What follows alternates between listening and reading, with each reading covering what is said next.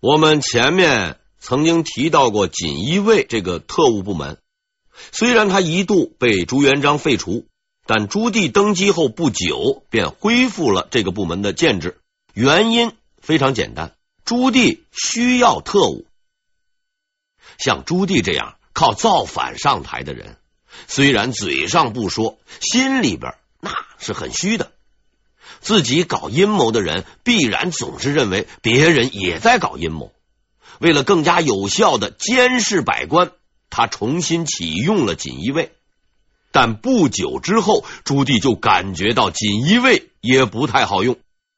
毕竟这些人都是良民出身，和百官交往也很密。而朱棣本着怀疑一切、否定一切的科学精神，认定这些人也不可靠。这些人都不可靠，这下就难办了。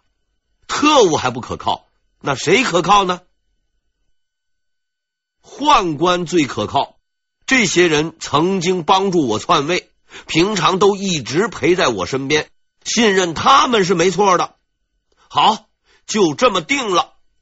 设一个由宦官主管的机构，负责刺探情报，向我一个人负责。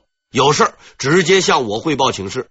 办公地点就设在东安门吧，这样调动也方便点。至于名字，既然总部在东安门，那就叫它东厂吧。永乐十八年，朱棣设置东厂，这个明代最大的特务机构就此登上了历史舞台。其权力之大，作恶之多，名声之臭。实在是罕有匹敌。家住北京的朋友有兴趣的话，可以去原址看看。具体的地址是今天的北京王府井大街北部，名字还叫东厂胡同。这个东厂那是十分有气派。别的部门的官印只是几个字儿，简单写明部门的名称而已。东厂的官方大印却大不相同，上面写着十四个大字，十四个什么字呢？钦差总督东厂官校办事太监官房。虽然这个语法不一定通畅，却十分有派头。在我看来啊，这样的印记还兼具一定防伪作用。毕竟街头私刻公章的这些小贩要刻这么多字，花费的力气会更多，收费当然也就更贵。最初东厂只负责侦查抓人，并没有审判的权利。抓获人犯要交给锦衣卫北镇抚司审理。但是到后来，为了方便搞冤假错案，本着人无我有，人有我优，哎，也就是我更好的精神。充分发挥吃苦耐劳的积极性，东厂啊，他也开办了自己的监狱。东厂设有千户、百户、长班、领班、私房等职务，但具体干活的是议长和翻译，他们职责非常的广，什么都管，什么都看。朝廷会审案件，东厂要派人听审。朝廷的各个衙门上班，东厂派出人员坐班；六部的各种文件，东厂要派人查看。这还不算，更让人瞠目结舌的是，这些人呢，还负责市场调查，连今天菜市场里面的这个白菜、萝卜多少钱一斤，哎，他都要记录在案。这些无孔不入的人，不但监视百官，连他们的同行锦衣卫也监视。能统帅这么大的机构，拥有如此大的权力，东厂首领也就成了人人称羡的职位。但是这个职位有一个先天性的限制条件，必须是宦官。哎，这也叫有得必有失嘛。东厂的首领称为东厂掌印太监，是宦官中的第二号人物。第一号人物自然是鼎鼎大名的司礼监掌印太监。这些东厂的特务在刺探情报、鱼肉百姓之余，也有着自己敬仰的偶像和信条。在东厂的府衙大厅旁边设置了一座小厅，还专门供奉这位偶像。相信大家伙啊，也是绝对不会想到，这位拥有大量东厂崇拜者的偶像，竟然是谁呢？是岳飞。更令人啼笑皆非的是，东厂人员还在东厂大堂前建造了一座牌坊，上面写着自己的座右铭：“百世流芳。”百世流芳，相信他们是做不到了。遗臭万年倒是很有可能。可怜的岳飞，如果要知道还有这样的一群人把他当成偶像，只怕也是高兴不起来的。这里呢，要特地说明，请大家不要相信新龙门客栈中的所谓绝顶太监、高手之类的鬼话。现实中的东厂太监没练什么葵花宝典，抓人、逞凶等大部分的具体事情，都是由东厂太监手下的那些正常人干的。自从这个机构成立后，不光是朝廷百官倒霉，连锦衣卫也跟着郁闷。因为他们原本就是特务，东厂的人却成了监视特务的特务，锦衣卫的地位大受影响。原因也很简单，东厂人家是直接向皇帝负责的，而且他的首领东厂掌印太监那是皇帝身边的人，与皇帝的关系不一般，不是锦衣卫的首领、锦衣卫指挥使能够相比的。所以啊，在之后的明代历史中，原本是平级的锦衣卫和东厂逐渐变成了上下级关系。有些锦衣卫指挥使见了东厂掌印太监，甚至要下跪磕头。不过事情总有例外，有一位锦衣卫指挥使依靠自己的才能和努力，第一次压倒了东厂。这位指挥使十分厉害。在他任指挥使的时期内，锦衣卫的威名和权力要远远大于东厂。这位堪称明代最强锦衣卫的人，是一位重量级的人物，在他的那个时代，有着强大势力和深远的政治影响。具体是谁？您呐，先猜猜看，我在以后会详细介绍他的一生。在朱棣对行政制度的发明创造中，我最后一个要介绍的是我们经常在电视剧中听到的一个称谓——巡抚。大家对这个名字应该并不陌生。这个名称最初出现在永乐年间，也算是朱棣的发明创造吧。实际上啊，那个时候的巡抚和之后的巡抚并不是一回事儿。我曾经介绍过，朱元璋时期啊，废除了中书省，设置布政使司，最高长官为布政使，主管全省的事务，地位相当于我们今天的这个省长。本来布政使管事儿也算正常，但是朱元璋啊有一个嗜好，分权，他绝不放心把一个省的所有大权都交给一个人，于是啊。他还另外设置了两个部门，分管司法和军事。这两个部门分别是提刑按察使司和都指挥使司，最高长官为按察使和都指挥使。老朱搞这么一手，无非是为了便于控制各省的事务，防止地方做大，本意不坏。但后来的事情发展超出了他的意料。因为他的这一举动，正应了中国的一句俗话：“三个和尚没水喝。”虽然这三位长官的职权并不相同，布政使管民政财政，按察使管司法，都指挥使管军事，但大家都在省城办公，抬头不见低头见。平日里呢，三家谁也不服谁。太平时期还好办，万一要是有个啊洪灾、旱灾之类的天灾，如果没有统一调配，那是很麻烦的。特别是当时还经常出现农民起义这种啊群众性活动，没有一个总指挥来管事儿，没准农民军打进官衙的时候，这三位大人还在那争论谁当老大呢。为了处理这三个和尚的问题，中央呢想了一个办法，就是由中央派人下去管理全省事务。这个类似中央特派员的人就叫巡抚。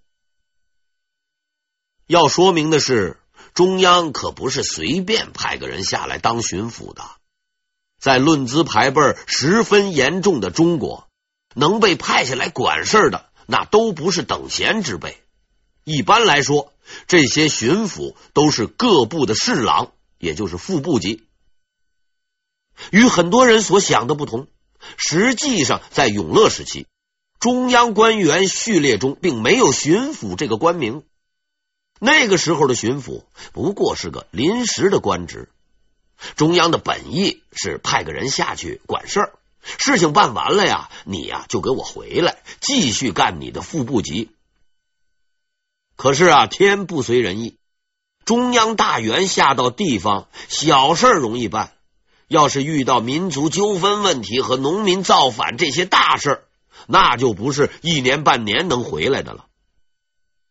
本来只是个临时差事，却经常是一去不返。这巡抚他也有老婆孩子，也有夫妻分居、子女入学这些问题。长期挂在外面，也实在是苦了这些大人。中央呢也麻烦，往往是这个刚巡回来，哎，又有地方说他那儿出了什么事儿，地方处理不了，需要再派，周而复始，也影响中央人员调配。于是，在后来的历史发展中，巡抚逐渐由临时特派员变成了固定特派员，人。还算是中央的人，但具体办公都在地方，也不用一年跑好几趟了。说到巡抚，我们就不得不说一说与之相关的两个官职。巡抚虽然是大官，却并非最大的地方官员。事实上，后来啊，比巡抚大的还有两级。这两级官员才真正称得上是举足轻重的人物。明朝政府确定了巡抚制度后，又出现了新的问题，因为当时的农民起义军们经常会变换地点，也就是所谓的打一枪换一个地方，也算是游击战的一种。山东的往河北跑，湖北的往湖南跑，遇到这种情况，巡抚们就犯难了。比如，这个浙江巡抚带着兵追着起义军跑，眼瞅着就要追上了，结果呢，这些人跑到了福建。浙江巡抚是地形不熟，也不方便跑到人家地盘里面去呀，那就会要求福建巡抚或是都指挥使司配合。如果关系好，哎，也就罢了，算是帮你个忙；关系不好的，那可就麻烦了，人家可以把眼一抬。你何许人也？贵姓啊？我凭什么听你指挥啊？为了处理这种情况，中央只得再派出更高级别的官员，一般呢是尚书，也就是正部级，到地方去处理事务，专门管巡抚。这些人就是所谓的总督。总督一般管两个省或是一个大省。比如四川总督只管四川，可以对巡抚发令。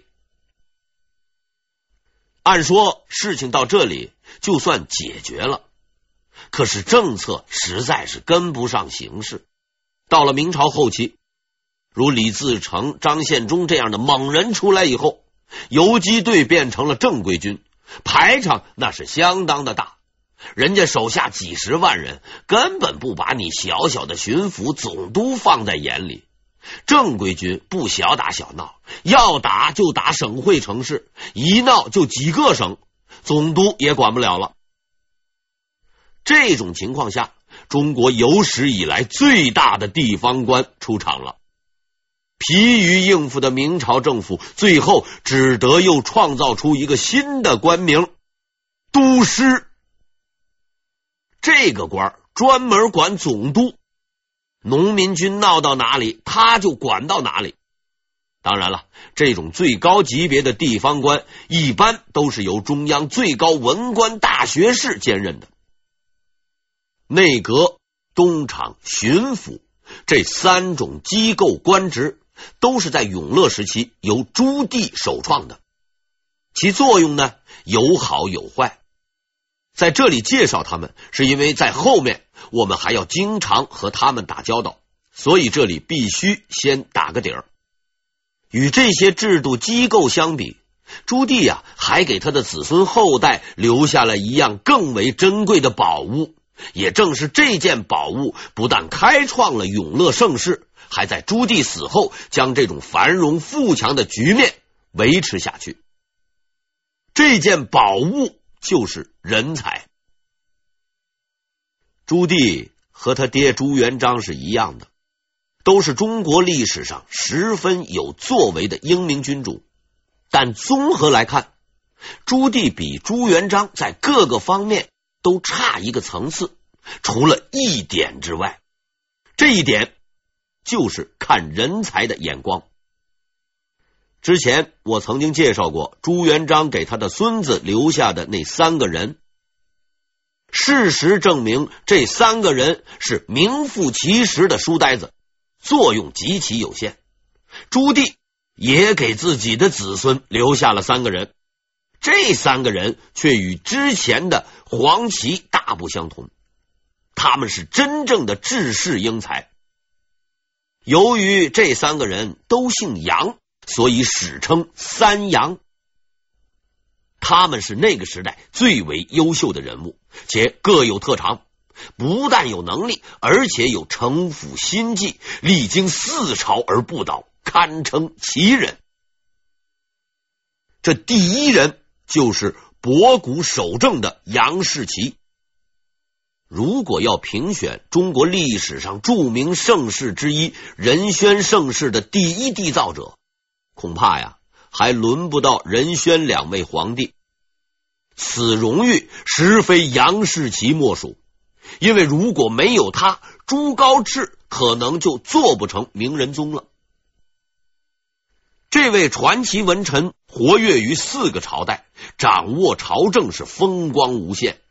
但这一切都是他应得的。为了走到这一步，他付出了太多太多。元朝至正二十五年，杨士奇出生于元州。当年正是朱元璋闹革命的时候，各地兵荒马乱，民不聊生。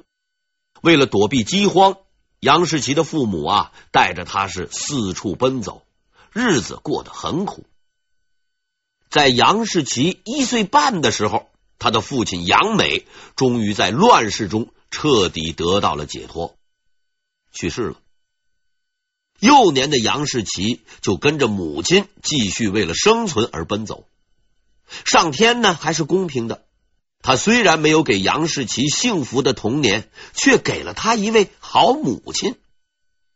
他的母亲是一个十分有远见的人。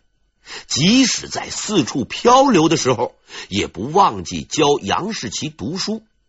遍地烽火的岁月中，他丢弃了很多的行李，但始终带着一本书。这本书就是《大学》。说来惭愧，此书我到二十岁才通读，而杨士奇先生五岁就已经会背了。每每看到此，本人都会感叹。新社会就是好。如果在下生在那个时代，估计混到四五十岁还是个童生。读书那是要讲天分的，杨士奇就十分有天分。可是读书还需要另一样更为重要的东西，那就是钱。杨士奇没钱，他的母亲也没钱。没有钱就上不起私塾，就读不了更多书，就不能上京考试，就不能当官。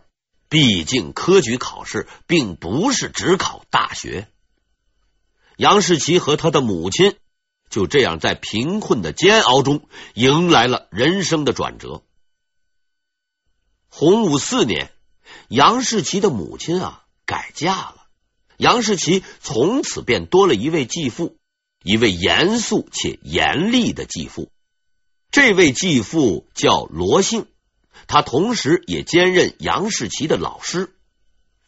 罗姓字子礼，出身世家，是当时的一位著名人士，有官职在身，性格耿直，但生性高傲，瞧不起人。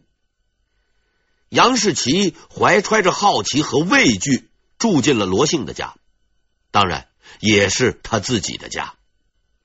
进入罗家后不久，杨士奇就被强令改姓罗，这似乎也很正常。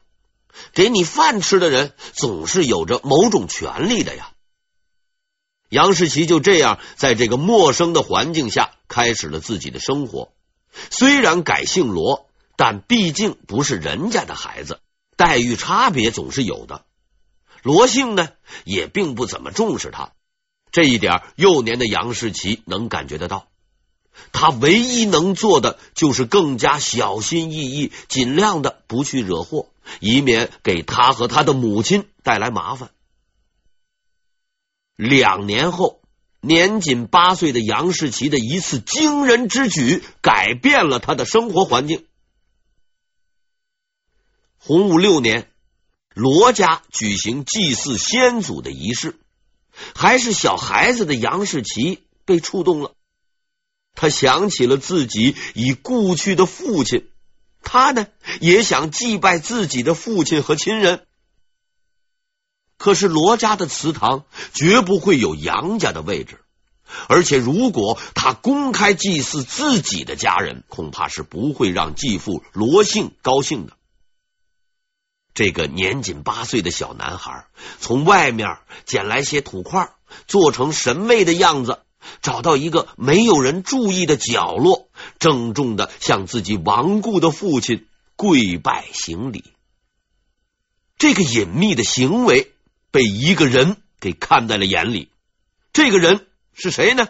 正是罗姓。之后呢，罗姓啊就找到了杨士奇，对他说。我看见你祭拜自己的先人，从今往后啊，你就恢复杨姓吧，不要再跟我姓罗了。杨士奇呢，十分惊慌，他以为是罗姓不想再养他，要把他赶出门去。罗姓摇了摇头，叹息道：“哎呀，你才八岁。”寄人篱下，却能够不堕其志，不忘祖先。你将来必成大器。你呀、不必改姓了。将来你必定不会辱没生父的姓氏。我的几个儿子都不争气，希望你将来能够略微的照顾一下他们。打这以后。罗姓开始对杨士奇是另眼相看，并着力培养他，供他读书。